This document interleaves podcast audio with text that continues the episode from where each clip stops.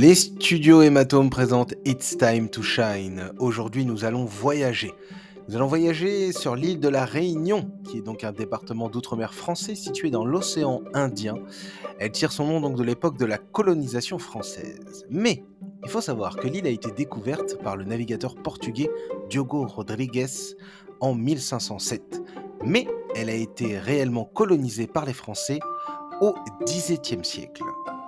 Le nom La Réunion a été donné à l'île en 1793 pendant la Révolution française, période au cours de laquelle les autorités révolutionnaires cherchaient à remplacer les noms d'origine monarchique ou coloniale par des noms reflétant les républicains.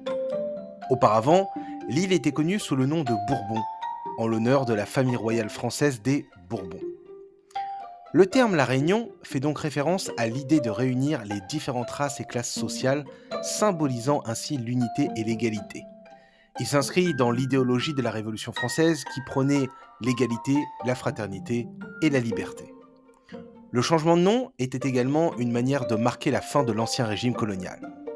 Ainsi, le nom La Réunion a été choisi pour refléter les républicains marquants de l'époque et marquer un nouveau chapitre dans l'histoire de l'île en mettant en avant les principes d'unité et d'égalité.